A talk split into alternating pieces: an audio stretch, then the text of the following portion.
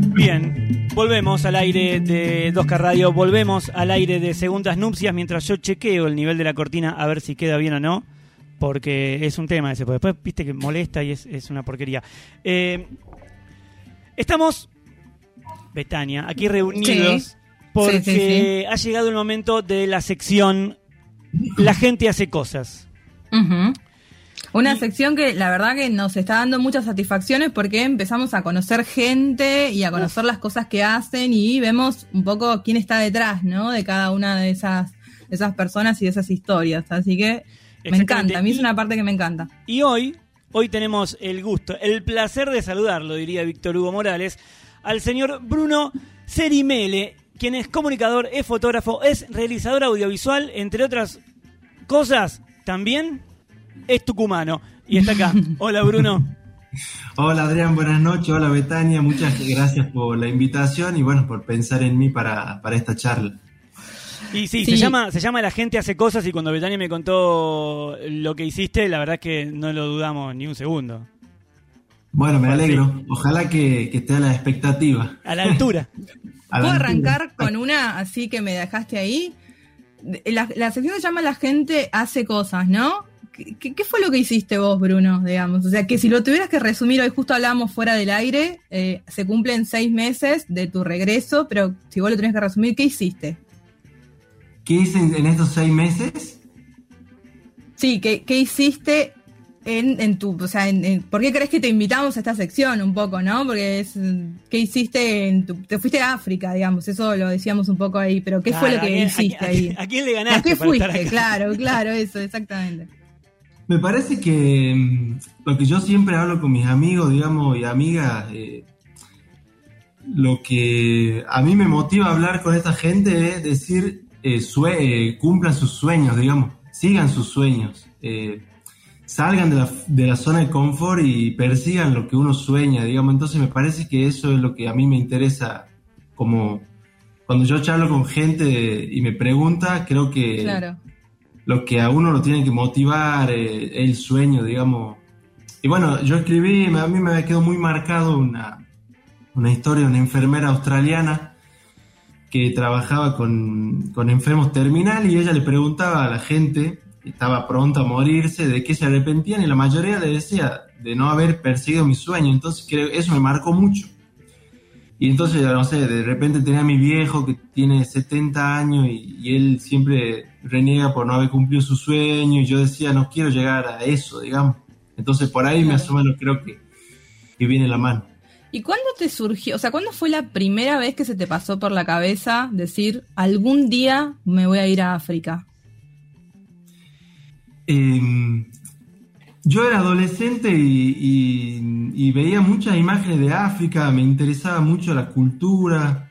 Eh, yo siento que alguien también me, fue como hablando de África, pero yo no lo puedo reconocer todavía, digamos, como personas. Eh, con la facultad o sea, como que de, golpe se te aparecían, mirabas para allá y había algo relacionado y siempre, había algo en tu vida había algo en tu vida que, Latinoamérica, eso era como mi, interés y siempre el mismo interés, nunca, no sé, Asia, Europa, Norteamérica, nunca era ese interés, siempre era África y Latinoamérica también. Hmm.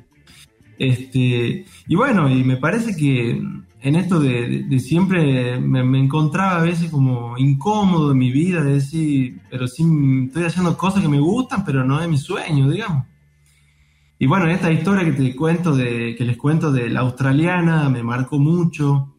Eh, después de haber visto la película de, Stephen Hawking, eh, cuando él, una escena que se cae y porque tenía una enfermedad, entonces después se empieza a deteriorar físicamente y, yo empecé a sentir como que si eso me pasa, ¿cómo voy a África, digamos? Claro. O sea, hoy estoy bien, soy joven, eh, eh, no tengo ningún compromiso, digamos, con otra persona, entonces era, tengo que ir, digamos.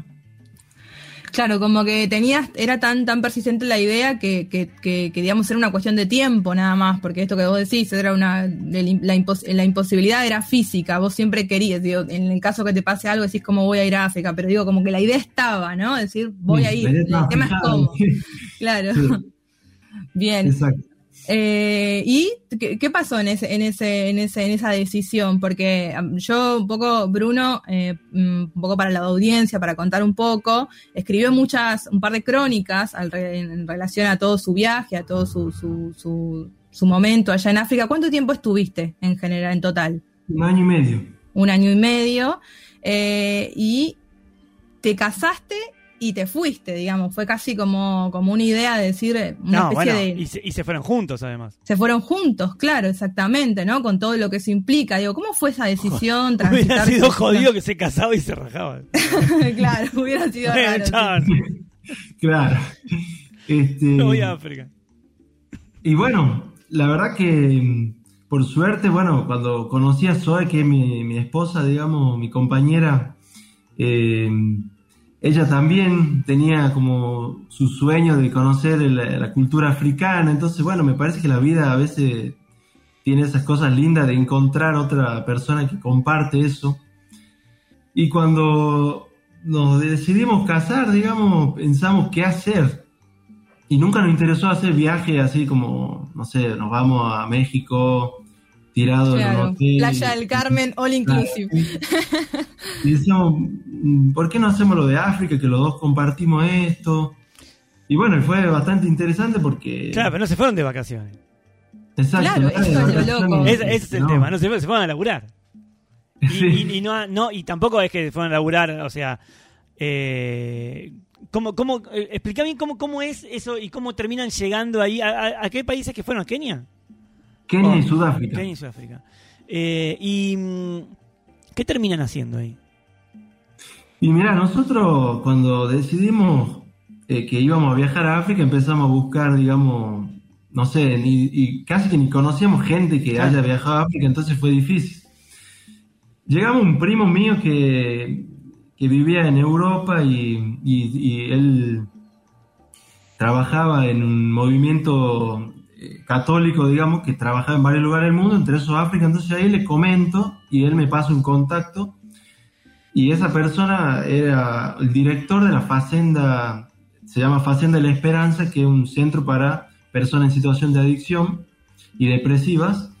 Y, y este tipo que se llama Iván era el director de la Facenda y él, bueno, tuvieron varias charlas y para ver si nos recibía. Y finalmente nos dice que sí, que encantado nos recibe por seis meses y que nuestro objetivo era compartir. Nosotros eh, habíamos hablado que íbamos, o sea, que no- nosotros trabajábamos de lo que sea a cambio de comida y alojamiento, digamos. Entonces, bueno, eso fue el... Y lo que e- ese lo que sea que implicó. Y lo que sea, por mi parte, implicó desde, eh, no sé, construir gallinero, buscar agua con un burro, trabajar en la huerta. Claro, porque eso, me llamó la atención en, una, en una parte de una de las crónicas que, que leí tuyas, que decías eh, esta cuestión de que, bueno, uno vive acá, hasta abrir la canilla y te sale el agua. Eh, y medio como que no es tan así allá. No, ahí me encontraba con un montón de gente que iba hasta la represa, que encima era agua, agua sucia, digamos, y que era el agua de su día, digamos. O sea, para tomar, para lavarse las manos, los platos, Sí, para para, cocinar. comer, no sé, para cocinar, para todo. Y eso fue muy fuerte, eh, una experiencia muy fuerte para mí, digamos, que me marcó un montón. Este, pero bueno, así era muy variado, la verdad que el- los, tra- los trabajos, eh, es como una granja muy grande y que hay que mantenerla todos los días, digamos. Claro. Claro. Y, así, y había que arremangarse y meterle para adelante, digamos. Me interesa, ya que, ya que estamos en la parte del relato en la que ya estás allá, eh, o sea, que ya están allá, eh, ¿qué? Yo cuando, cuando Betania me contó y yo empecé después a, investigar y leí lo que, lo que escribiste, yo qué sé, pensaba en, en que no en que te tienen que haber pasado más cosas, más cosas que no estás contando ahí eh, y que obviamente se puedan contar, pero eh, pero me interesa saber, por ejemplo, el contacto con animales, si, si, si tuviste contacto con, con- así con animales más salvajes por ahí, o qué onda la relación con las personas, cómo te comunicabas, eh, en qué idioma hablaban, eh, cosas raras que te hayan pasado allá. Y con animales, eh, donde trabajaban, por, o sea, por donde nosotros vivíamos, no más que serpientes, no sé, ardillas, eh, ese tipo de cosas, que había un montón, pero ¿Serpientes? nada de, ¿De qué tipo? nada de leones y ese tipo de cosas. No, pero los leones están más al sur, igual. Sí, los leones están más al sur, este, pero por ejemplo en Sudáfrica sí, como Bueno, ahí, que claro. fuimos a como a un safari si se quiere, este, y conocimos digamos los animales, pero nada, no, no si se quiere ahí cuando uno va por el, con- en un vehículo y aparecen, digamos. Claro. Claro. Este, Que lo ves de arriba del auto, ahí, todo seguro. Exacto. Sí. Y bueno, la comunicación, mira, yo pensaba que sabía algo de inglés, había estudiado un poco antes de, del viaje y cuando llegué me di cuenta que no sabía nada. Fue como un golpe muy duro de decir, uy, caramba, ¿y ahora qué hago? ¿Y ellos allá sí sabían o sabían menos que vos? Y ellos, ahí en Kenia, por ejemplo, se habla, eh, el idioma oficial es el inglés Ah. y suajili, digamos. Bueno. Pero no todos hablan inglés, Claro. como que el inglés lo, lo usan cuando hablan con el blanco o con cuestiones más diplomáticas, utilizan el inglés. Claro. Y no todo el suajili. O otras lenguas, que son como 23 lenguas tienen ahí en, en Kenia. ¿Aprendiste algo? Supongo que sí. Sí, ahí aprendimos eh, suajili, digamos, como para comunicarnos eh, algunas cosas más cuando estuvimos viviendo en un hogar para niños. Mm. Y ahí era mucho las señas. eh, uno se entiende, creo, con señas. Hay como una cosa medio universal, ¿no? Sí, una Como cosa de- universal. Sí, sí, a mí la verdad que me quedó como ese gusto amargo, si se quiere. A mí me gusta preguntar mucho al otro, digamos, eh, cosas del otro. Y como no sabía el idioma, no podía, digamos. Entonces me hubiese gustado conocer más a las personas eh, o hablar de la vida, digamos. Y español no hablaba nadie. No, español no hablaba nadie. Ah. Solo el, mira, el, el- el director este de la Facenda, que era un brasilero que había vivido un tiempo en Argentina, entonces él hablaba un poco español. Así que él nos ayudó un montón también eh, para Claro. algunas cosas.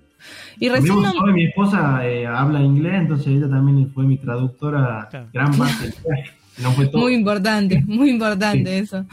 Eh, no, recién hablabas y nombraste algo que me parece que es muy clave dentro de lo, porque digo, una cosa está la comunicación de, a través del idioma, pero también está lo cultural, ¿no? Vos eras el blanco, ustedes eran los blancos ahí. ¿Qué onda con eso? ¿Cómo, cómo lo vivías? ¿Cómo, digo, en la cotidianeidad? ¿Cómo se, se fueron integrando? ¿Sintieron ahí alguna situación por ahí medio de incomodidad, rechazo, aceptación? ¿Qué pasó con eso, digamos?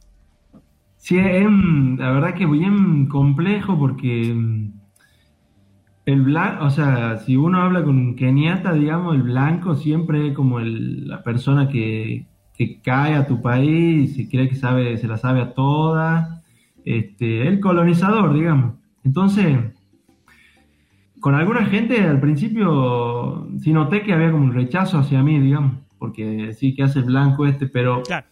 A mí me sirvió mucho como trabajar muy, mucho a la par de ellos, en el, el caso, digamos, de las personas que estaban haciendo su rehabilitación, y yo acababa igual, más que ellos, digamos, con, o sea, como sin ningún privilegio, y ellos lo valoraban un montón, entonces me parece que ahí eh, me sirvió un montón eh, a- haber trabajado así a, a la par de ellos, bien horizontal, digamos. Y te lo tenés que ganar aparte. Exacto, sí, sí, tenés sí. que ganar a la fuerza, porque no te queda otra. Y bueno, me acuerdo al final, cuando era el día de la despedida, digamos, varios haciendo comentarios muy buenos y, o sea, uno que me quedó, digamos, como que había valorado positivamente haber trabajado por primera vez con un blanco, digamos. Entonces, Mirá, qué fue bueno. Porque también en medio de- del viaje había ido como, como un grupo de 20 personas, eran italianas, y entonces habían visitado la fazenda como una semana. Y no laboraban nada, hacían lo que querían, entonces eso a mí me, me molestaba, digamos, en el sentido de, este es el blanco que uno se imagina. Claro, que el- el- el estereotipo por el cual te juzgan. Es, es como a nosotros, te voy, te voy a separar, Adrián, como que a nosotros, los tucumanos, argentinos, nos juzgan por los porteños, digamos, ¿entendés? O sea, es como que vas a un lugar y sos de Argentina y tenés que decir, pero no soy de Buenos Aires. Sí. Entonces, entonces es Así. como, te reciben un poquito mejor. Claro, bueno, que no- o sea, No estoy apurado todo el tiempo, no estoy apurado todo el tiempo, no, bla, bla, toda esa boludez. Hablo despacio, qué sé yo, bla, bla. este, ¿Tenés caían- algo para decirme, Betania? Decímelo ahora. Lo hablamos después, Ah, después. Por ejemplo, también era como, el- lo ven, muchos ven al blanco como, como dinero, digamos, porque bueno, caen ahí, entonces el blanco Claro. reparte dinero, y, pero no comparte nada, sino que te da plata y después sigue, ni siquiera se interesa qué es tu vida, digamos. Es como Bono. eso- Es como, ¿Mm? es como, es, es como la que hace Bono. Bono y claro. Y no, así. pero posta, o sea, Bono no se quedó un año y medio allá haciendo gallinero.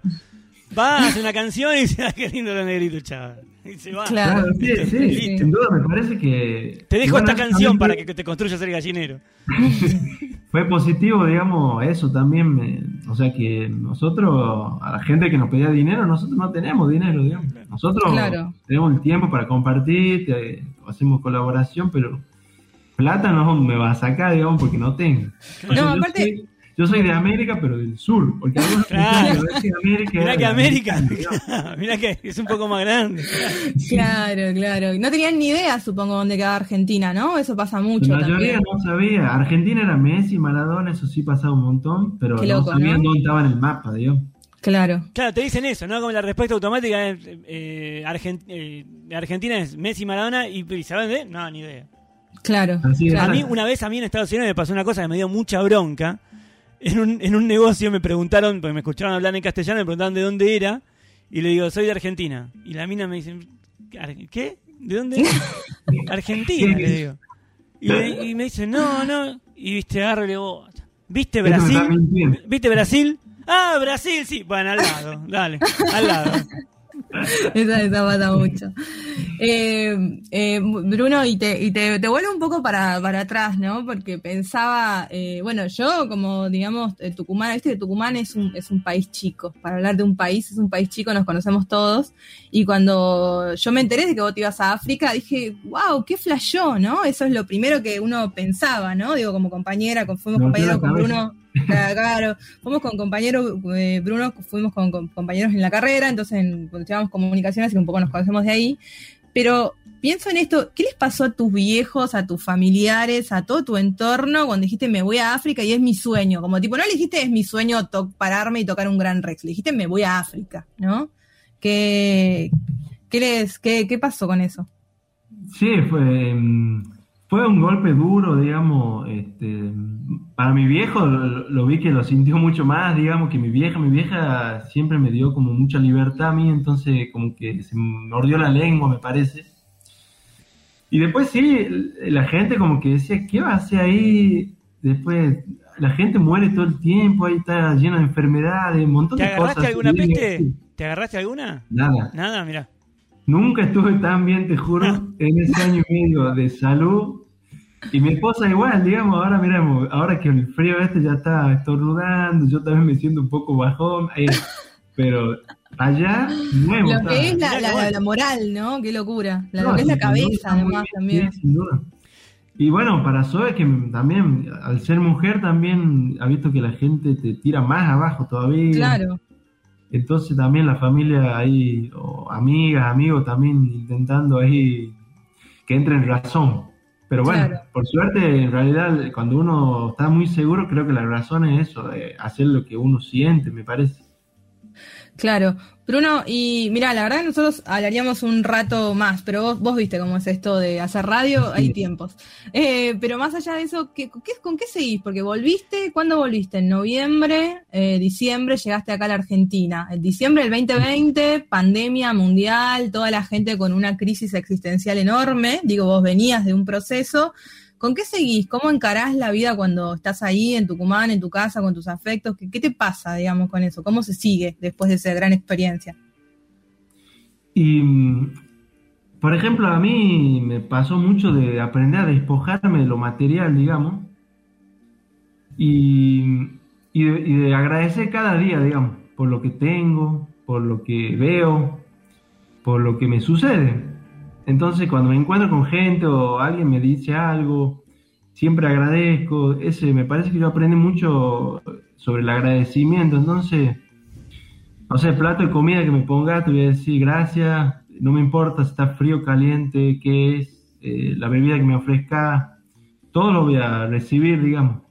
Nunca siendo exigente, digamos, con algún pedido, esas cosas. Bueno, volví y la verdad que siempre sentí que tenía un montón de ropa y, y me vacié como, no sé, una valija y media para donar, digamos. me di cuenta que, que, que compramos sin ningún sentido, digamos. Claro. Este, que tenemos y tenemos y juntamos y hay gente que de repente no tiene ni para ponerse un buzo. Y nosotros tenemos 100 buzos en el placar, digamos, 10, no sé, 5, 6. Y no hay necesidad para mí, digamos. Eso aprendí mucho.